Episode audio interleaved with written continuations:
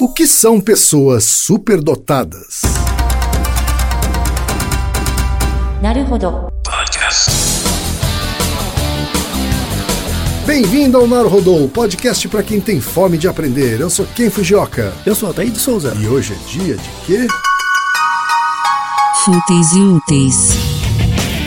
Altaí, vamos para os recados da paróquia. Quais são? Número 1, um, vai no iTunes Store, dê 5 estrelas e faça o seu comentário. Isso aí. Número 2, indique um episódio do Naruhodô para alguém que nunca ouviu o Naruhodô ou mesmo nunca tenha ouvido um podcast. Vamos aumentar o tamanho de nossa podosfera. E número 3, Altair, tem uma novidade. Ah. Porque além do Apoia-se, agora você pode também apoiar, colaborar com a produção do Naruhodô via PicPay, Altair. Isso aí. É fácil, é é só você baixar o aplicativo PicPay Uhum. e vai procurar lá por Naruhodô. E vai vir na hora e tem lá a opção de assinatura, Isso. ok?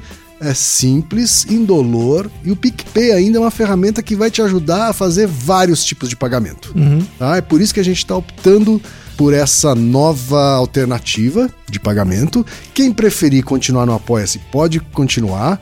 Tá? Quem quiser migrar para o PicPay está convidado. Por, Por quê. Altair? Porque em breve a gente vai ter, de fato, conteúdos exclusivos para assinantes e a gente vai usar uma plataforma que precisa ser assinante do PicPay. Então quem quiser migrar, quem quiser ter acesso a esse conteúdo exclusivo, vai precisar migrar a sua assinatura para o PicPay. Uhum. Tá. Agradecemos desde já e participem, por favor. É isso aí. Antes da pauta, mais um recado. Naruhodô está abrindo espaço para as mulheres podcasters, porque representatividade é importante também na podosfera.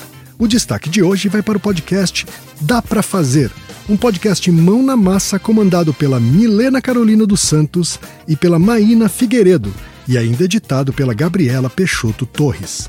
Ouça o recado que elas deixaram para você, ouvinte do Naruhodô, e conheça o podcast Dá Pra Fazer.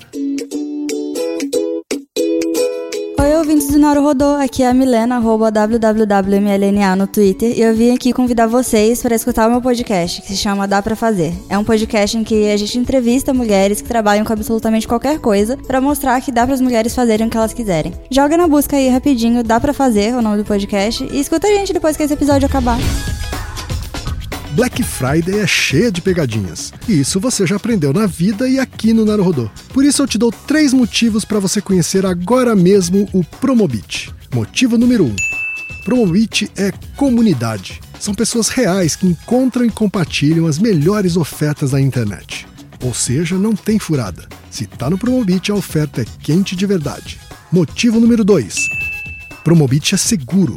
Todas as lojas são verificadas para proporcionar a melhor experiência de compra. Assim, apenas ofertas de lojas reais e seguras aparecem. Motivo número 3. Promobit é conveniência. Entre várias vantagens, o Promobit tem um recurso lista de desejos. Na lista de desejos, você adiciona um item que quer comprar e o Promobit te avisa sempre que aquele produto aparecer em alguma promoção. Então não perca tempo e curta o Black Friday de forma consciente. Vá em promobit.com.br ou baixe o app. Promobit, paixão por economizar. E chegou o momento Alura, Altair, que é aquele nosso parceiro, que é uma das maiores plataformas do mundo de cursos online, Altair. Netflix dos cursos. A Netflix do cursos, é isso mesmo, porque você paga uma só matrícula e tem acesso a todos os cursos da plataforma, tá aí. E nessa semana de Black Friday, como a gente avisou na semana passada, não compre cursos na semana passada, né? Isso. Essa semana você tem um desconto especial só esta semana, tá aí? Ah. Só vale essa semana. Corra. tá? Eu nem vou te falar qual que é a porcentagem, tá aí? Você que vai ter que ac- acessar lá alura.com.br barra promoção barra naruhodô e vai descobrir qual é a porcentagem de desconto especial dessa semana de Black Friday? Ótimo, aproveite. Agora, se você está ouvindo depois da semana de Black Friday, infelizmente essa promoção já acabou, mas você vai ver no, mesma, no mesmo endereço qual é o desconto que está valendo essa semana. Sempre Beleza? você, sempre você vai ter algum desconto por ser ouvinte do Naruhodo. Só que essa semana o desconto é realmente imperdível. É isso daí. Altaí, temos pergunta de um ouvinte curioso aqui, Altaí. Uma pergunta pra, de alguém que talvez tenha super habilidade, é, altas habilidades, pelo que ele menciona. O nome dele é Igor Souza de Andrade, tem 23 anos. Ele é licenciando em Ciências Biológicas pela Universidade Federal Fluminense e é bolsista de licenciatura em DS, que é o Desenvolvimento e Inovação em Ensino de Ciências. Altaí, o Igor manda o seguinte pra gente. Eu tenho algumas perguntas sobre altas habilidades, pois só vim a ter contato com esse termo na faculdade devido ao trabalho em que eu estava inserido. E recentemente fui diagnosticado com altas habilidades em raciocínio lógico abstrato. Estou procurando sobre esse assunto, mas ainda não achei uma referência boa que me explique o que é raciocínio lógico abstrato. Altaí, se puder me explicar, manda aí. E também em altas habilidades em desenho. Então eu gostaria de saber mais e melhor sobre o que é ou o que são altas habilidades ou superdotação e se isso é diferente de talento. Altaí, a ciência tem algo a dizer sobre isso? Sim, infelizmente. Hum. Esse que é o problema. Na verdade, assim, o- a questão das altas habilidades, superdotação, é um tema bem interessante, não só do ponto de vista da psicologia, da neuropsicologia, da educação, mas do ponto de vista filosófico. Assim, é, é uma ótima oportunidade para discutir ao longo da história, né, e da- até das vertentes filosóficas mais comuns, o que é o superdotado, né, o que é o, o dom, né? Assim, temos outros episódios relacionados com isso, mas inicialmente eu queria construir o raciocínio por trás da ideia do superdotado. Então, por exemplo, quem, assim, pe- pegando no ponto de vista comum, quando, quando eu falar, ah, fulano de tal é superdotado, né? O que, o que vem na sua cabeça quando você imagina alguém superdotado? A pessoa, enfim, acima da média, Uhum. né, uma pessoa super inteligente Uhum. E provavelmente que acaba se destacando na multidão. Vamos pegar acaba, bem- sendo, acaba tendo esse papel meio discriminatório. assim, Isso. né? Não, por isso que eu botei você no fogo. é Exatamente por causa disso. Tem os três termos que você falou, né? Então, uma pessoa acima da média. Uma pessoa Super inteligente. super inteligente. E se destaca na- na- no meio da multidão. Ah, fulano de tal é super inteligente. Você concorda que isso descreve, mas não explica nada? Uhum. Tipo, alguém inteligente. Isso Sim. não quer dizer nada, né? É- é- como assim? Tipo, que, que atributos? É inteligente em geral? É inteligência para uma coisa específica? Né? Alguém que se destaca na multidão. O que que isso quer dizer, né? Então, quando as pessoas falam de pessoas superdotadas ou pessoas com altas habilidades, tem uma névoa. Ninguém sabe direito o que é. Pessoas com altas habilidades têm um problema. E isso é contraditório. É engraçado. Tanto é que o nosso ouvinte foi sensível a essa questão porque ele colocou: fui diagnosticado. Se eu fui diagnosticado, não quer dizer que eu tenho uma vantagem, eu tenho um problema. Tá? E- então, Já tem cara de doença, né? então tem, tem uma, não é, mas tem cara. E- só que a doença não tá na pessoa, tá no ambiente. Sim. Esse que é o problema. Então, se uma pessoa se destaca. Eu vou pegar até o seu termo que foi muito bom. Se uma pessoa se destaca na multidão, ou ela porque ela fez algo muito legal, ou porque é algo que tem que ser evitado. Né? Que tem que ser. Ah, você não está Não se ade- necessariamente é positivo, né? isso. Às vezes é positivo, mas não naquela hora. Sim. Em psicologia a gente tem um episódio inteiro sobre isso, que é o que é ser normal, em que a gente fala no final desse episódio sobre um conceito que chama conformidade.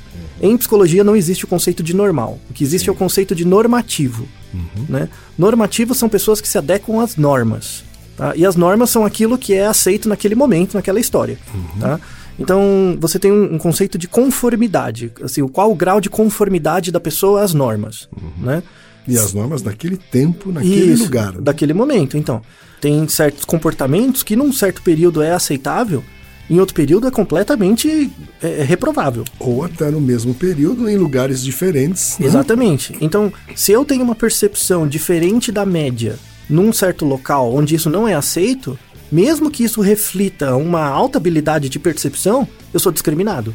Isso é muito importante para começar a desconstruir, né? Então, você ter altas habilidades, depois a gente dá a definição certinho, mas ter altas habilidades não necessariamente é uma benção, tá? É porque as pessoas viajam, assim, mesmo. E, e eu quero realmente bater é, que isso me afeta pessoalmente em pai e mãe doido. Assim, que quando no pouco tempo, no tempo que eu atendia, se a criança tem menos de 6 anos e não tem uma causa material bem definida, geralmente é o problema dos pais. Tem alguma coisa neles que está atacando, zoando a criança. Então, por exemplo, pai e mãe chega e fala assim: "Ah, mas meu filho é muito inteligente". Ele não é. Desculpa, ele é normal. Ele é comum, tá? Comum no sentido do episódio do Naruhodo sobre comum, que é a Sim. distribuição de probabilidade de eventos que a gente tem, tá? Seu filho pode ser esperto. Não, criança esperta, atenta, ótimo, muito legal, mas ele é superdotado. Não é, sabe? E- Existe, existe um fenômeno muito comum. Geralmente é culpa de pai e mãe que coloca isso na criança, porque no fundo quer projetar na criança as frustrações que ele teve na vida dele. É pra você fazer terapia, não é pra você colocar na criança. Então, às vezes, desde pequeno, a criança tem uma boa habilidade. Não é uma alta habilidade, mas ela resolve bem os problemas, né? Ah, fulano de tal é inteligente, fulano de tal é inteligente. É o primeiro da turma, é o primeiro da classe. Aí, quando ele é o primeiro da classe, é, esse termo é horrível, e ele vai pra uma escola mais forte, a classe tem todos os primeiros da classe das escolas anteriores ali. Claro, pois é. Logo, você não é nada demais, entendeu? Você não é especial. Para com isso. E aí, de tanto o pai, a mãe ou outras pessoas em volta falar pra criança, ah, você é esperto. Eu você- tive esse fenômeno, viu? Eu vivi Ah. esse fenômeno, porque eu, eu estudei eh, durante a minha, o primeiro, primeiro grau inteiro Uhum. em escola pública. Sim. E no, no segundo grau, eu tive acesso a uma outra escola pública, Uhum. mas uma escola pública com processo seletivo, que é a Escola Técnica Federal de São Paulo. Sim. Né? Federal. Então eu estava acostumado a ser o, aspas, primeiro da classe, Uhum. durante o primeiro grau inteiro, sem precisar me esforçar muito, né? E me deparei com uma classe cheia de pessoas que eram primeiros da classe. Isso, parecidos com né? você. É, e aí eu me senti mais comum impossível. Isso, mas é um, mas, assim, mas é um, um golpe no seu ego. Sim. Isso não necessariamente é ruim, mas, mas às vezes quando esse ego é estruturado em função de atender a expectativa do outro, é uma merda. Assim, é zoado. Né? Quando é uma coisa de você com você, é até bom, né? Mas quando isso é mediado pelo outro, é zoado. Ou, Tá. um- principalmente por mediado por pais em relação a uma criança que sequer tem noção ainda do que está vivendo. né? Isso, é, é- é uma estratégia persuasiva mesmo, é muito ruim. Tanto é que acontece esse tipo de comportamento em pessoa já adolescente adulto, assim, que é assim, ah, eu sempre fui o primeiro da classe, então eu incorporei essa regra, esse termo, como uma definição de mim mesmo, ser o primeiro da classe. Aí o que que acontece? Eu vou me expor a uma prova difícil, que é uma prova que eu sei que eu tenho chance de não passar. Eu tenho chance de passar, mas eu foco na perda, né? Eu tenho chance de não passar. O que, que eu faço? Eu procrastino, eu deixo pra estudar no último dia. Por quê? Ah, se eu tivesse estudado, eu teria passado. Mentira! Mentira, não seja retardado, sabe? Não, entendeu? Você fala, não, você tem que se expor, você tem que estudar pra cacete. Pode ser que dê tudo errado? Pode. Entendeu? Só que, como você tem essa expectativa, assim, ah, se eu for mal, quer dizer que eu não sou ser o primeiro da classe, não é tudo isso que eu espero que seja. Bem-vindo ao mundo. Isso acontece com a maior parte das pessoas.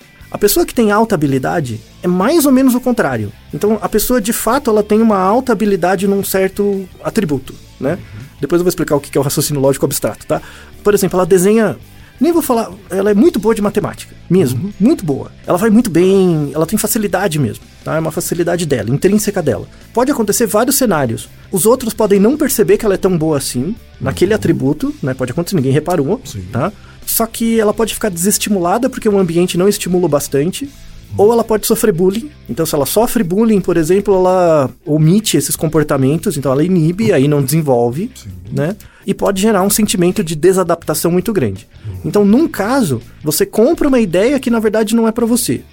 Num outro, você tem até a capacidade, mas o ambiente não entende essa capacidade, não absorve. Num caso, você é normal, mas não quer. No outro, você não é, mas tem que ser. Sabe? Então, nos dois casos, gera sofrimento. Então, antes de dar as definições formais, é importante fazer essa descrição qualitativa, assim, de que se você se acha muito bom, probabilisticamente, a maior, a maior probabilidade é de que você não seja. Seja alguém normal ou espertinho. Já fique contente, né? Ouça o nosso Naruhodo sobre se você é normal ou não, que não tem nenhum problema. É, é até bom você ser alguém adequado, porque a, a flexibilidade comportamental é muito maior.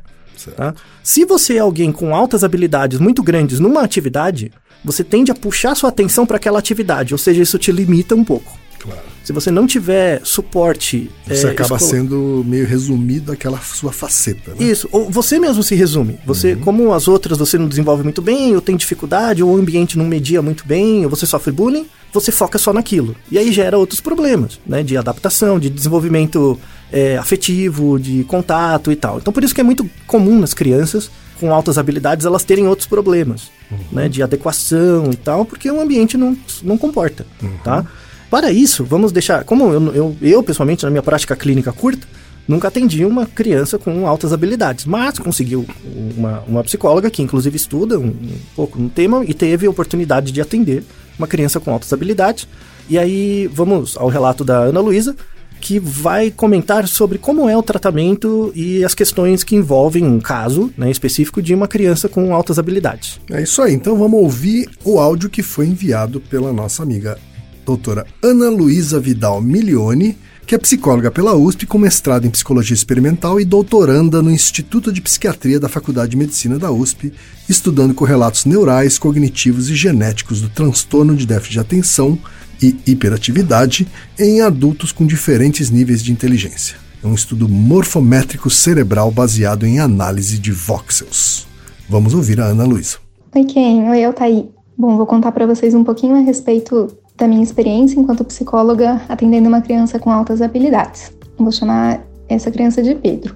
Então, o Pedro chegou para atendimento com 9 anos, cursando o quarto ano do ensino fundamental, e ele foi trazido pelos pais dele que se queixavam de uma queda no desempenho repentina. Então, ele que sempre tinha sido um ótimo aluno, estava de repente na média ou até abaixo da média. Os pais contaram que ele parecia uma criança muito inteligente, que ele tinha aprendido a ler sozinho com 3 anos, que desde muito pequeno ele se interessava pelo funcionamento das coisas e por números e tinha um vocabulário muito acima da média. Então a gente fez primeiro alguns testes de QI e por esses testes a gente estimou o QI em 140.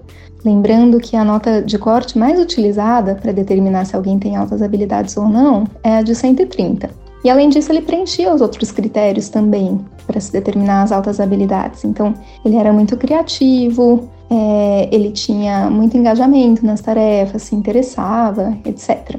Então, é, depois da aplicação de alguns testes neuropsicológicos e de testes projetivos, o que, que eu notei? O Pedro ele se percebia como uma criança inteligente, mas o problema é que ele não via isso como algo positivo. Pelo contrário, ele achava que isso afastava ele da, dos colegas. Ele foi percebendo que algumas coisas que ele falava não interessavam os colegas, ou então que quando ele fazia muitas perguntas para a professora, assim, interessado mesmo, né, no que estava sendo dito em sala de aula, alguns dos amigos acabavam repreendendo, tirando sarro dele. E daí ele foi começando a se isolar e foi começando a tentar esconder as altas habilidades dele. Por exemplo, uma coisa interessante que ele fazia era adequar o vocabulário dele aos colegas. Então, quando ele estava com os pais, ele usava é, algumas palavras mais rebuscadas, mas quando ele estava com os colegas, ele ficava com um vocabulário mais restrito. E isso é comum entre crianças com altas habilidades, tanto esse isolamento quanto isso de tentar esconder as habilidades em troca de aceitação dos colegas. É, além das altas habilidades, geralmente essas crianças têm hipersensibilidade, resistência à mudança, perfeccionismo, etc., que também são coisas que podem acabar gerando discriminação.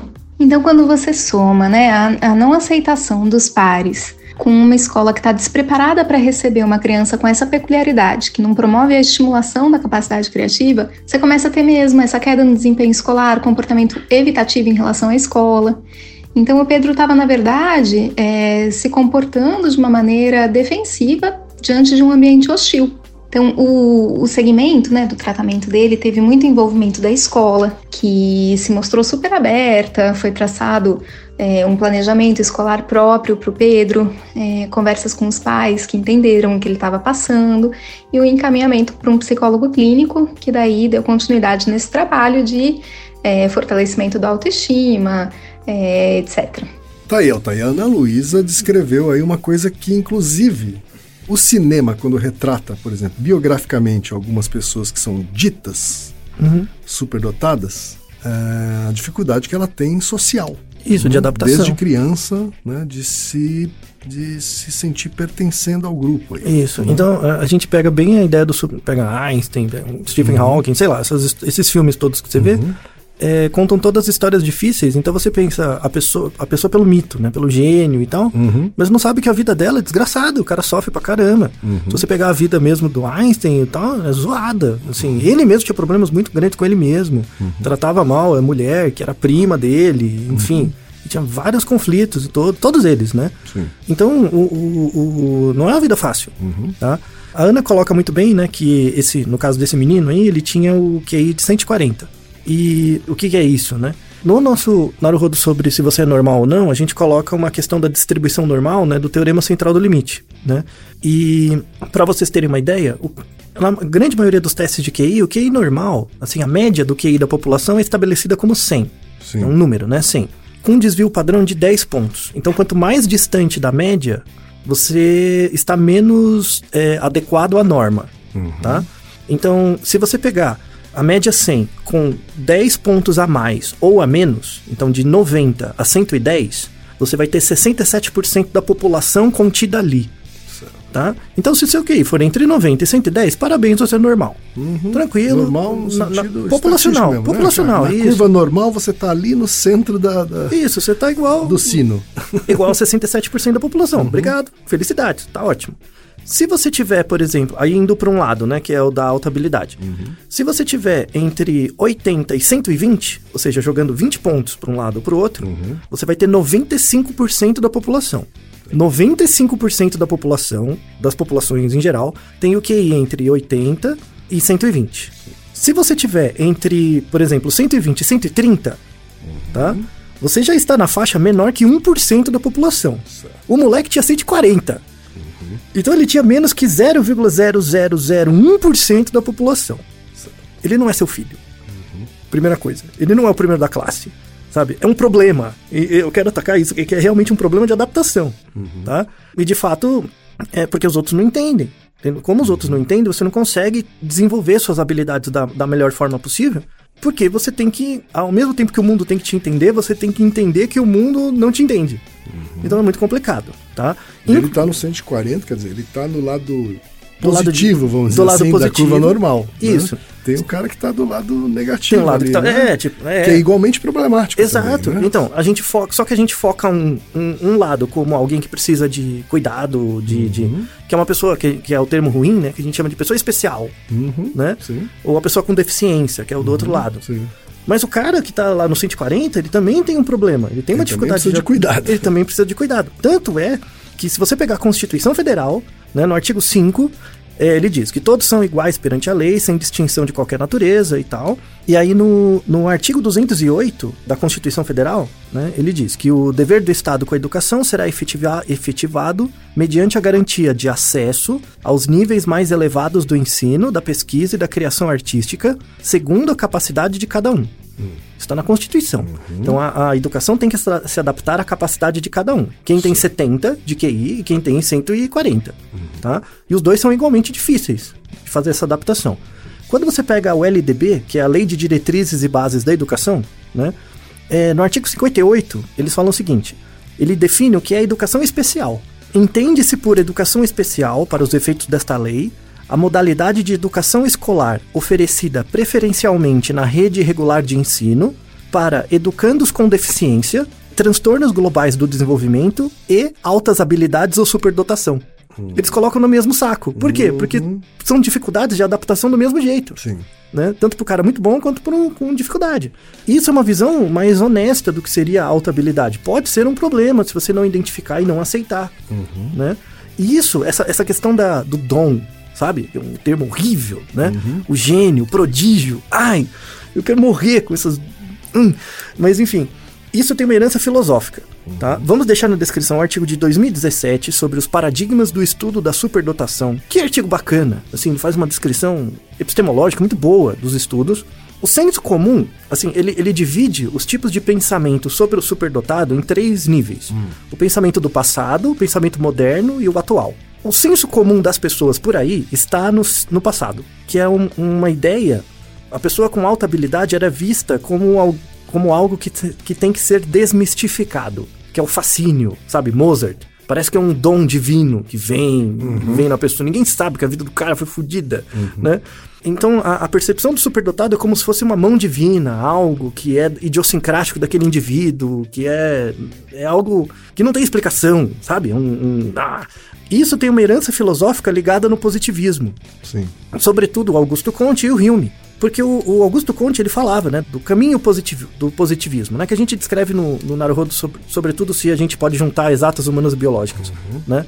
Augusto Conte fala que existe três fases do pensamento positivo, né, que é o pensamento religioso, depois vira um pensamento metafórico e depois o pensamento positivo mesmo. Ele achava que o, o, o positivismo era uma religião mesmo, era, era- tinha essa coisa da que é, existem pessoas que precisam, pela aprendizagem, pelo processo de educação, chegarem ao pensamento positivo. Então, quando você é criança, pequena, você é mediado por uma lógica religiosa, uma lógica mística, né?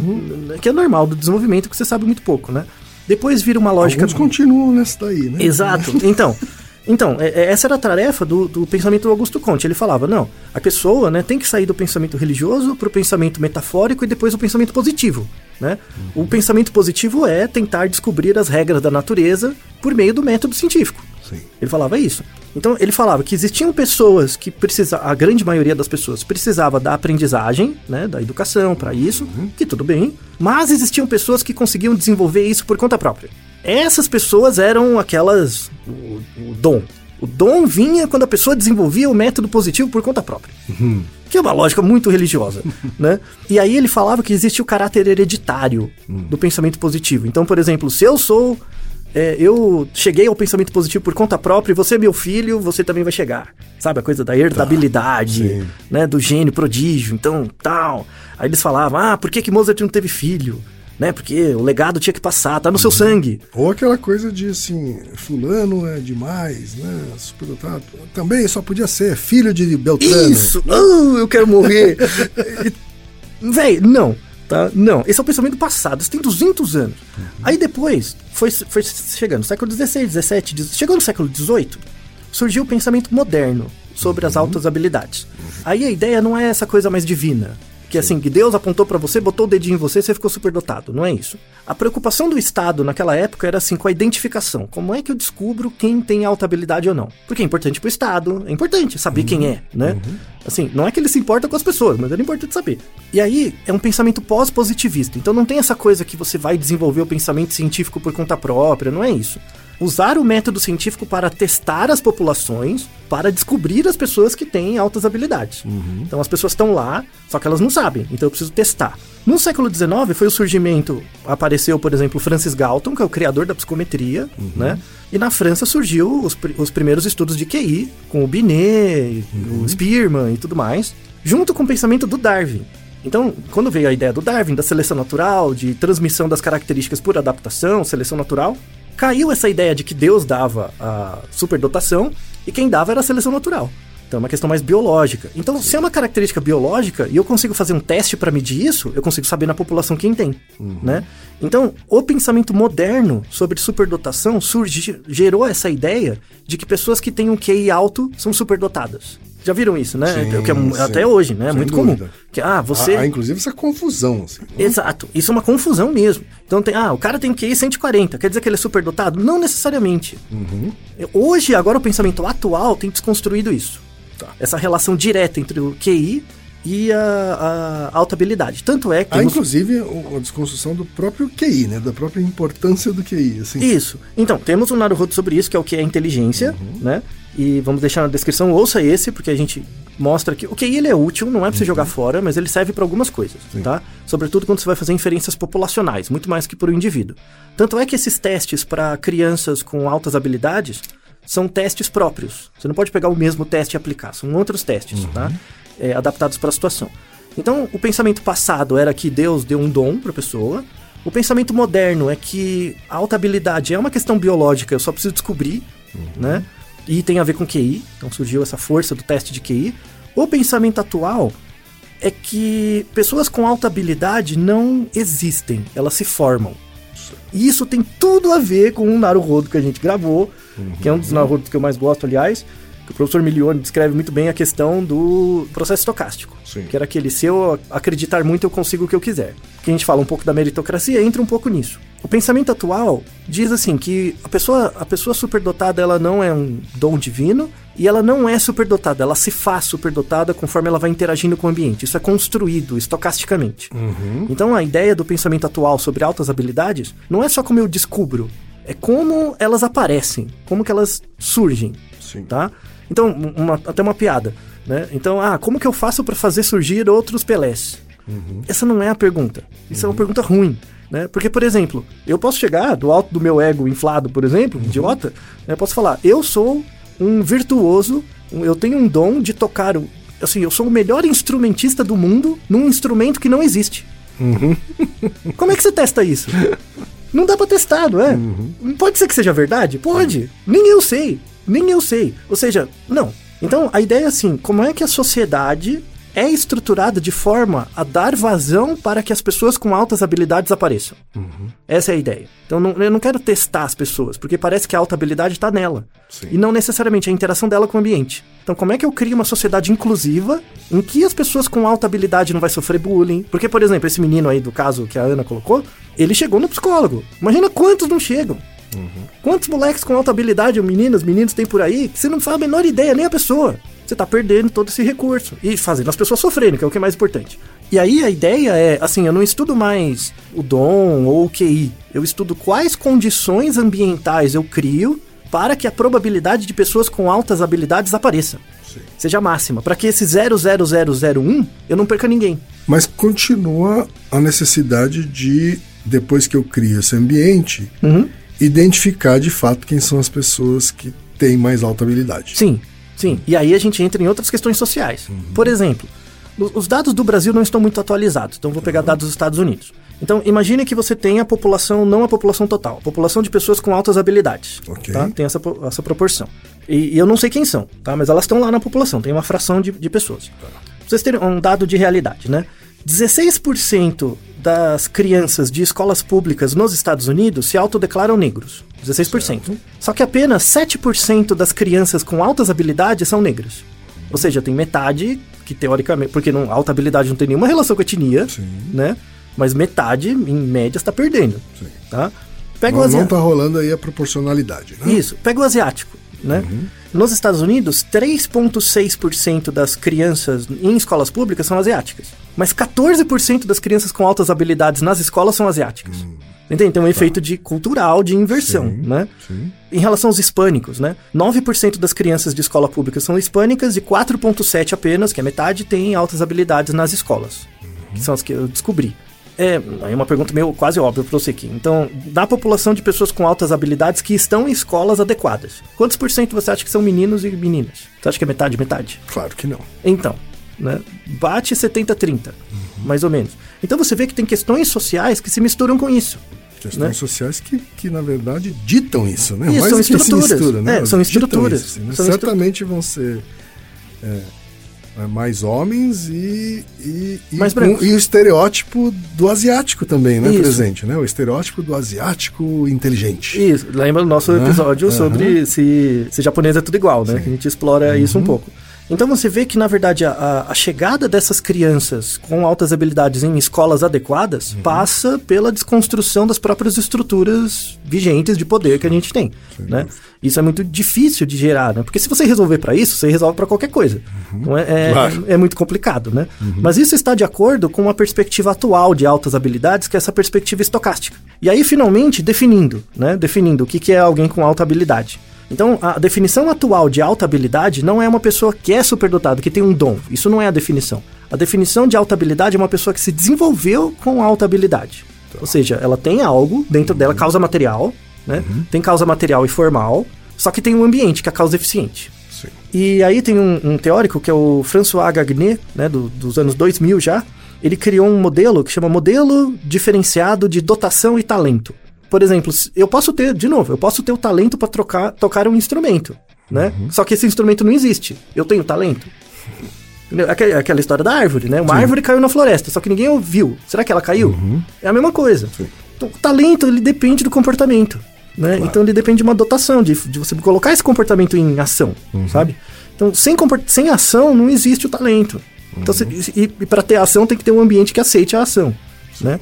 Então, o modelo desse Gagné, desse francês, é o seguinte, que ele chama de fator G, né? E parecido com a inteligência, que ele fala assim, que uma criança com alta habilidade é uma junção de cinco fatores, tá? O primeiro é a chance, é acaso.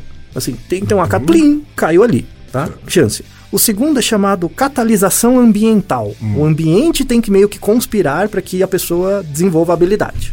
Então, de novo, volta no instrumento. Eu posso ser o melhor instrumentista do universo num instrumento que não existe. Se o instrumento não existe, não tem catalisação ambiental. Então eu nunca vou saber, tá? Então o ambiente tem que dar conta, tem que ter uma chance. Catalisação interpessoal, a pessoa tem que querer fazer a, ta- a tarefa, né? Tem que ter prática e aprendizado. Então, uma das características de pessoas que têm alta habilidade é ter foco. É ter foco naquilo que ela tá fazendo, tá? Muita gente acha que tem alta habilidade e na verdade não tem, porque ela acha que é boa, mas não faz. Tá. Ela tem a expectativa. É verdade, muita gente assim, por causa da desgraça do cinema. Você vai ver um filme, pega o Mente Brilhante, que é uma bosta aquele filme. Né? É- é você olha o filme lá do, do, do cara, do John Nash estudando. Aí parece os números passando. Você acha que é assim? Não é. Voando, Os números voando. Ah, não. Não é assim que funciona, velho. O cara passa 80 horas por semana enfurnado estudando uma parada. Agora vai fazer. Você não faz, né, né, herói? Esse é o problema. Então tem a prática e o aprendizado. Você tem que dedicar tempo para aquela tarefa. E o último é o resultado do talento. Então o resultado do talento é você faz uma coisa, ela tem que dar certo. Não adianta só dedicar muitas horas e não dar um resultado. Tá? Então esses cinco atributos geram uma pessoa com altas habilidades. Tá? E aí você tem a- os testes são uma parte disso, né? Os testes de QI, de medida são uma parte, mas tem outros atributos, tá? Eles não medem nada social sobre esse caso. É- é- das é a- habilidades sociais É a, dele. é a catalisação interpessoal. Hum. A pessoa tem que ter essa interação interpessoal. Tanto é que tem um conceito atual dos estudos de alta habilidade que é chamado pessoa duplo especial. Ela tem uma alta habilidade, mas tem um problema cognitivo também. Então, por exemplo, tem gente que tem uma alta habilidade para desenho, mas tem TDAH ou tem autismo. Sim. né? Então é, é chamado duplo especial, porque ele pega características diferentes dos dois lados da distribuição, tá. né? E tem que ter uma- um trabalho específico Claro. para desenvolver isso, né? Mas isso de certa forma limita um pouco a vida daquela pessoa, porque ela, é- ela tem limitações, mas ela é muito boa numa coisa. Sim. Logo, probabilisticamente, ela vai tentar se dedicar àquela coisa. Vira uma escola dos dos mutantes ali, dos Mas não, onde ele acaba se especializando na naquilo que se identificou que ele é bom. É, Essa é a visão bem de fora, assim, na verdade. Então, quando você pega uma escola de altas habilidades, você tem que descobrir um pouco, mas você tem que reforçar as outras. Também. Então, às vezes, a criança passa mais tempo estudando outras coisas, porque passa pouco tempo estudando aquilo que ela domina. Né? Porque a ideia é você ter um equilíbrio. A ideia é, você, é, é eu pegar o cara que tem 140, ele não tem 140 em tudo. Ele tem 140 em algumas habilidades. E é puxar o cara pro normal. Né? Pra, em média, ele vir um pouquinho pra baixo e, e ser alguém mais normativo, mais adaptado, mais adequado. Tá? Eu, eu realmente quero que esse episódio desconstrua essa ideia de dom. Você tá fazendo mal pras pessoas achando que ela tem um dom. Mesmo, sabe? Você tá limitando a vida da pessoa. Isso tá completamente errado. Tanto é, vamos deixar também na descrição, foi essa semana, né? Aqui, pra quem estiver ouvindo, é, é diferente da época do episódio. O Yuval Yahari, né? Uma referência muito interessante e atual, deu uma entrevista no Roda Viva, né? Vamos deixar a- a- o vídeo. Mas ele fala uma parte que tem um pouco a ver com isso, que ele fala sobre no- numa sociedade agora com limitação de trabalho, né? Uma das características das pessoas é continuar estudando e se reinventando sempre, né? E ele mesmo diz, né? Ah, pessoas mais velhas têm mais dificuldade de se reinventar. Mais ou menos. É, Eu discordo um pouco. Assim, se a gente aplicar o modelo de educacional que a gente tem hoje, com certeza. Ah, você fez engenharia, então a sua vida inteira você vai ser engenheiro. Não. Esse modelo voltado ao trabalho 100%. Isso, né? que a gente já fala em vários episódios. Agora, se você fizer sua educação mediada pelo método científico, que é, visa reduzir a quantidade de erro que você faz em cada coisa, essa é a chave para se reinventar. Então, você transformar o método científico, aí volta até no, no Augusto Conte um pouco. Você pega o, o método científico e transforma numa pedagogia, é, esse é o segredo para as pessoas se adaptarem a uma vida sem trabalho. Ou até mesmo pessoas que fizeram cursos que têm menos essa característica de, de, de orientação ao trabalho, né? Sei lá, uh, um filósofo, alguém que Uhum. Isso. estudou filosofia, não dá pra dizer que ele tá obsoleto. Não, não tem como dizer. Com 80 anos, só porque ele tem 80 anos ele tá obsoleto? Talvez não, talvez ele esteja melhor do que nunca, né? Isso, mas ele tem que continuar estudando. Sim. Esse é o ponto. Ele não, pode, ele não pode continuar com a mesma formação Isso, que mas ele ele na precisa graduação. virar uma outra coisa, né? Não. Entendeu? É diferente da, da- do que a gente está vivendo hoje, né? Na, Isso. na educação voltada ao trabalho é o papo do precisamos aprender a aprender, né? Uhum. Porque, por quê? Porque simplesmente a profissão que você tem vai acabar e você vai ter que virar outra coisa. Isso. Não, não. Você tem que aprender a não ser nada. Você tem que aprender a não ser coisa alguma. Você tem que parar de esperar que você tem que ser alguma coisa. Isso não é nada, sabe? Você é normal. Ponto. Pra quê? Pra que que você quer ser mais que isso? Pra que que você quer ser o rei da cocada preta? Não precisa. E aí, pra fechar, né? Pra começar a fechar essa, essa questão, que é, que é muito importante, vamos responder a angústia do nosso ouvinte sobre o pensamento lógico matemático, né? Lógico abstrato. Abstrato. Né? Tudo bem, então, ah, tudo bem, tem toda essa discussão social, tal, mas como é que surge uma pessoa com alta habilidade? Não se tem, por exemplo, muitos trabalhos que buscam causas genéticas, porque é algo muito geral, é o cérebro inteiro funcionando, não tem gene para superdotado, isso não existe. É hereditário, né? Tem um componente material herdado, mas ele não determina tudo. Tá? Então a causa material determina uma parte da alta habilidade, mas é uma fração pequena. E aí vale a pena, muita gente fala, tem falado no Twitter que eu sou fanboy do Piaget, e sou mesmo, porque o Piaget é monstro, né? Monstro. Tem uma fotinho dele em casa assim. Você coloca a foto do Homem de Ferro, que não existe, eu posso pôr a foto de alguém que existiu. Coloca uma foto do, do Fischer, do Piaget, tem mesmo.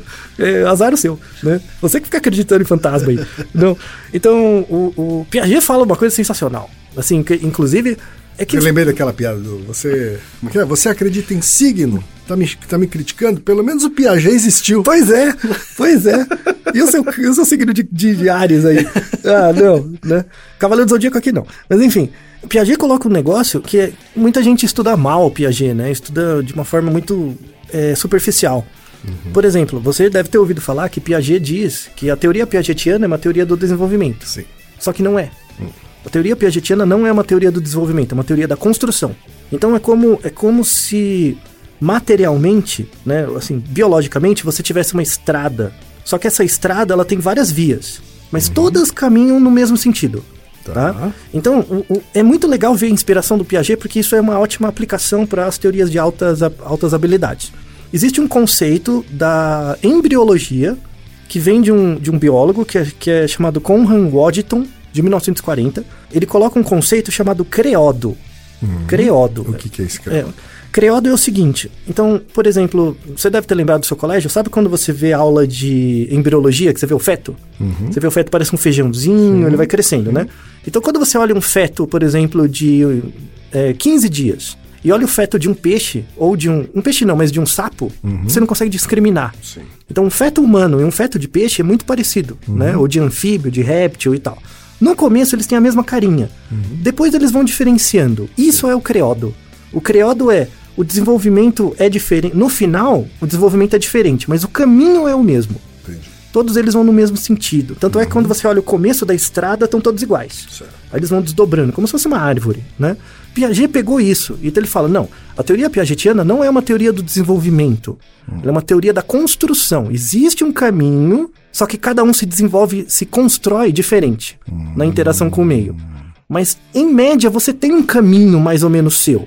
Você tem... E ele faz esse paralelo sob o ponto de vista da, do, do embrião. do embrião. Então, existe, do mesmo jeito que existe o seu embrião que deu origem a você, existe um, embri, um embrião da sua mente. Porra, isso é bacana! Isso é cabeçudo, hein? Isso é o creodo. Ah. Isso, nossa, que, que- que sacada, né? E ele estuda isso. Ele estuda quais são as condições necessárias mínimas do creodo para que as pessoas desenvolvam o pensamento lógico matemático abstrato. Tanto é que ele faz uma série de livros até chegar no livro Nascimento da Inteligência.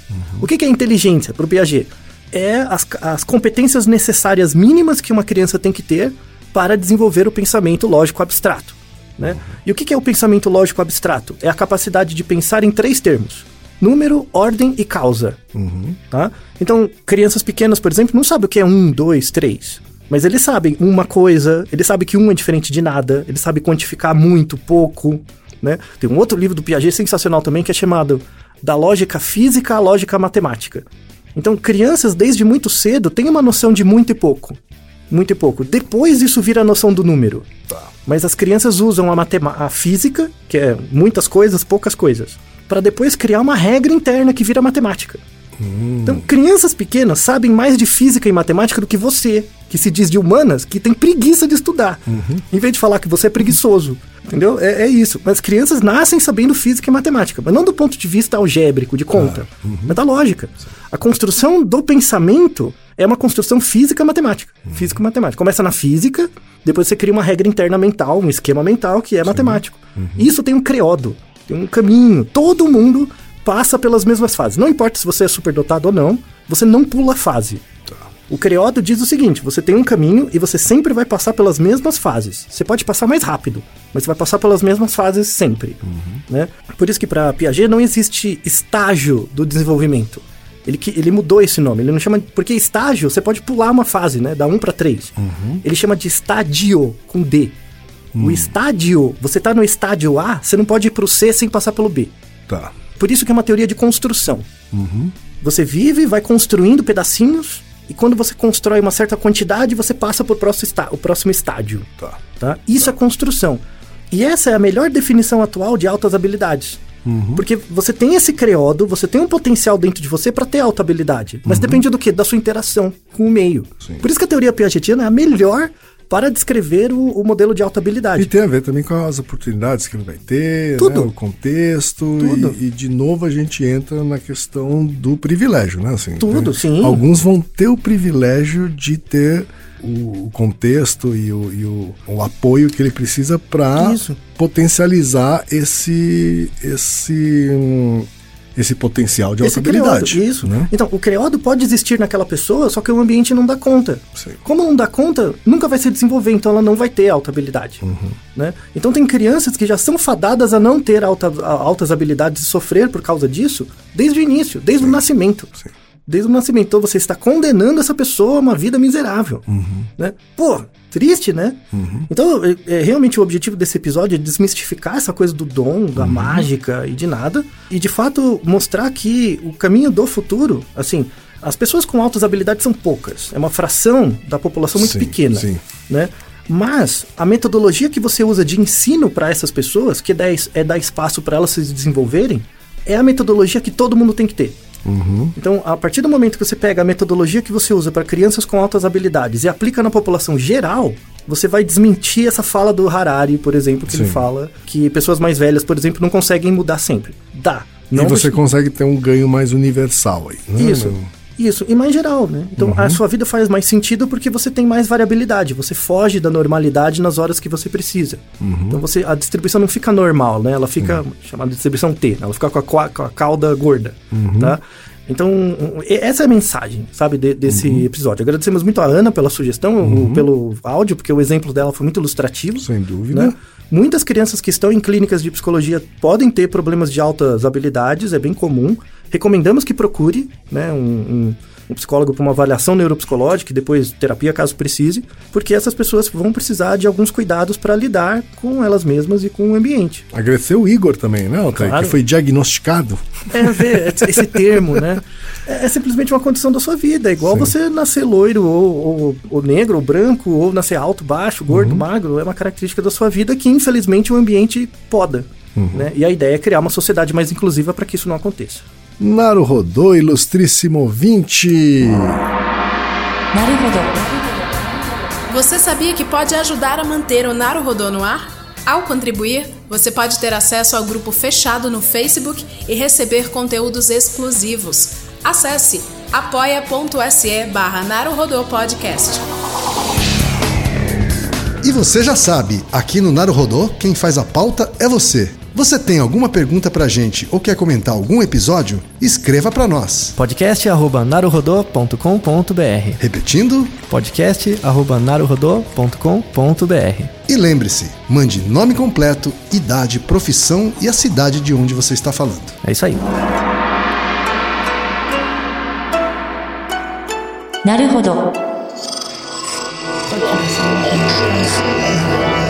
Esse podcast é apresentado por b9.com.br.